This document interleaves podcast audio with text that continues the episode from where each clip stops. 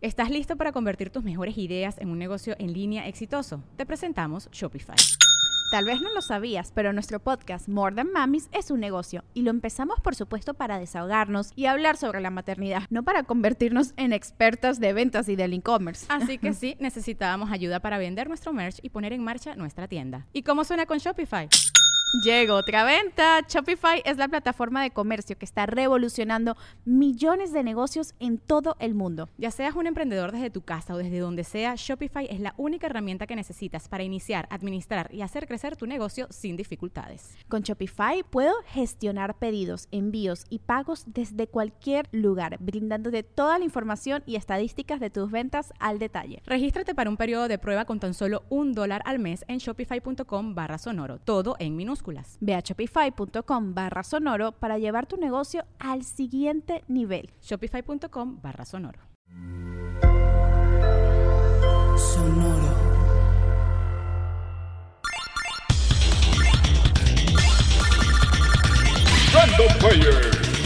El archivo histórico y cultural del gamer. Una muy original serie de videojuegos de acertijos de espacio y plataforma que se desprende del universo de Half-Life. Retos de pensamiento y agilidad contra una sarcástica inteligencia artificial con un solo objetivo, eliminarte. That's you. That's how dumb you sound. Portal. En 2005 se lanzó Narvacular Drop, un título gratuito para computadoras personales creado por estudiantes del Instituto Digipen de Tecnología, como parte de los proyectos gestados para probar los cursos de desarrollo que allí se imparten. El juego trataba sobre una princesa que debía escapar de un calabozo, y estaba conformado por solamente 6 niveles, sin haber función para guardar el progreso, por lo que se planeó para terminarse en una sesión de un par de horas aproximadamente. Planteaba recorrer bajo una perspectiva de primera persona una especie de laberinto, utilizando portales que eran un rostro con una boca, con ojos color naranja o azules para diferenciar la entrada de la salida. Estos solo se podían colocar en cierto tipo de superficies, y había otros elementos como interruptores y tortugas que pasaban sobre la lava, con los que también debías interactuar para avanzar. Narvacular Drop recibió varios reconocimientos a juegos estudiantiles e independientes, llamando la atención del mismísimo Gabe Newell. I'm Gabe Newell. Manda más en Valve Software, quien interesado en la novedosa dinámica de juego le dijo a sus creadores, ¿saben qué? Jálense para acá, pues tengo chamba para ustedes. Así se conformó un equipo de no más de 10 personas encabezado por la joven Kimberly Swift, que durante dos años y medio trabajó en lo que conoceríamos como Portal. La historia de la princesa se hizo a un lado para dar paso a una aventura interactiva que ocurría en el mismo mundo de uno de los juegos más populares de la compañía, Half-Life. Durante el primer año de desarrollo no se contempló una narrativa, pero posteriormente los escritores Mark Laidlaw, Eric Walpo y Chet Falisek se encargaron de la historia para dar coherencia a la trama, lo cual permitió a los desarrolladores emplear recursos y arte de los videojuegos Half-Life y Half-Life 2. Portal comienza cuando despiertas de la criogenia, en las instalaciones de los laboratorios de investigación científica de una empresa llamada Aperture, quienes competían tecnológicamente con el Centro de Investigación de Black Mesa, sí, el de Half-Life. Eres Chell, el único ser vivo en el lugar, una joven mujer a la que una voz le indica que tendrá que pasar unas cuantas pruebas para obtener pastel como recompensa. Así o más extraño. La voz que escuchas es la de GLaDOS, una inteligencia artificial cuyas intenciones parecen no ser del todo buenas. The Enrichment Center is required to remind you that you will be baked, and then there will be cake. Pues falla ocasionalmente y poco a poco va revelando su verdadera personalidad. Never mind, it's a mystery I'll solve later. By myself. Because you'll be dead. Al principio mueves unos bloques para activar interruptores y después consigues tu herramienta principal, la Portal Gun una pistola capaz de generar portales hacia donde la acciones, y de esa forma deberás recorrer escenarios minimalistas en el complejo que gradualmente aumenta su dificultad. Y para hacer más emocionantes las cosas se agregan bolas de energía, torretas y un límite de tiempo. High target acquired. Si no resuelves la forma de salir del nivel dentro de este, se liberará una neurotoxina. Inicialmente, Portal fue lanzado dentro de una colección de juegos para computadoras PlayStation 3 y Xbox 360, conocida como The Orange Box, que incluía Half-Life 2, sus expansiones Episodio 1 y 2, así como Team Fortress 2.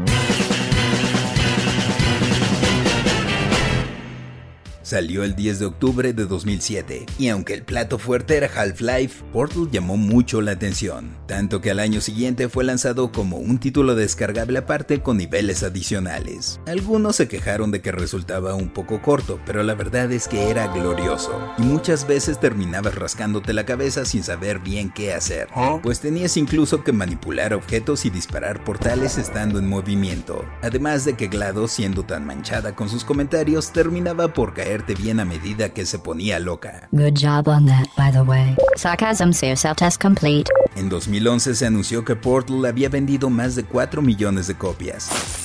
Claro, incluyendo las de The Orange Box, pero no quedaba duda de que era un éxito, y ya se estaba trabajando en la secuela. Sí, lo que comenzó como un pequeño juego adicional al que no se le tenía mucha confianza, ahora se llevaría a otro nivel, con un equipo más grande, de entre 30 y 40 personas, al que se integraron nuevamente jóvenes desarrolladores de otro juego que cautivó a Gabe Newell, Tag, The Power of Paint de 2009. Este, también creado por estudiantes de DigiPen, planteaba acertijos de espacio pero utilizando una pistola de pintura, con la que se alteraban las propiedades de las superficies para resolverlos. Kim Swift, diseñadora principal del primer Portal, dejó Valve a mediados del desarrollo de la secuela, quedando a cargo Joshua Wire. Portal 2 saldría el 18 de abril de 2011 para computadoras, Xbox 360 y PlayStation 3, y en el modo para un solo jugador nuevamente nos pondría en los zapatos de Chell, intentando escapar de GLaDOS, ahora con la guía de Whitley, una simpática esfera robot.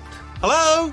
Are you gonna open the door? Pero también habría una segunda campaña, cooperativa, que nos permitiría jugar como el dúo de robots Atlas y Peabody ya fuera pantalla dividida o en distintos equipos. Si el primer Portal era todo un reto, este lo superaba por mucho, incorporando las dinámicas de disparar gel para alterar las superficies, nuevos elementos como láseres y rayos tractores, y revelando mucho más del origen de GLaDOS y lo que sucedió en Aperture, siendo el juego al menos 5 veces más extenso que su predecesor. El humor negro estaría de vuelta, con los guionistas del primero, Eric Walpo y Chad Falisek, a quienes se les unió Jay Pinkerton, un experimentado humorista que había elaborado para Cracked, National Lampoon y College Humor. Por cierto, también se invirtió en actores de renombre, siendo J.K. Simmons la voz de Cave Johnson, fundador de Aperture. All these science spheres are made of asbestos, by the way. Keeps out the rats. Y Stephen Merchant, Whitley. Do you understand what I'm saying? Para 2012, Portal 2 había vendido más de 4 millones de copias cantidad similar a la del primero, aunque por sí mismo, sin ayuda de una recopilación como en el caso de The Orange Box. La crítica también recibió tremendamente bien al juego y ganó múltiples premios a lo mejor del año. La comunidad se ha encargado de mantener Portal vivo hasta la actualidad, creando sus propios niveles e incluso modificaciones gratuitas como Portal Reloaded.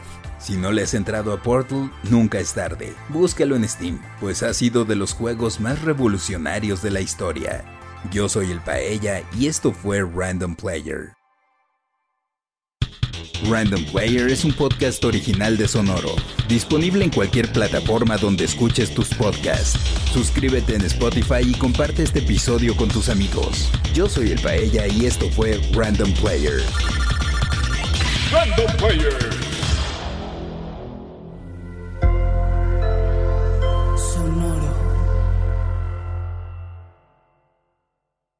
¿Estás listo para convertir tus mejores ideas en un negocio en línea exitoso? Te presentamos Shopify.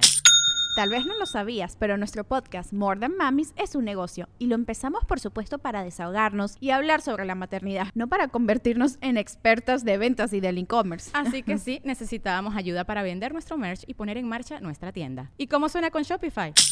Llegó otra venta. Shopify es la plataforma de comercio que está revolucionando millones de negocios en todo el mundo. Ya seas un emprendedor desde tu casa o desde donde sea, Shopify es la única herramienta que necesitas para iniciar, administrar y hacer crecer tu negocio sin dificultades. Con Shopify puedo gestionar pedidos, envíos y pagos desde cualquier lugar, brindándote toda la información y estadísticas de tus ventas al detalle. Regístrate para un periodo de prueba con tan solo un dólar al mes en shopify.com barra sonoro, todo en Ve a shopify.com barra sonoro para llevar tu negocio al siguiente nivel. Shopify.com barra sonoro.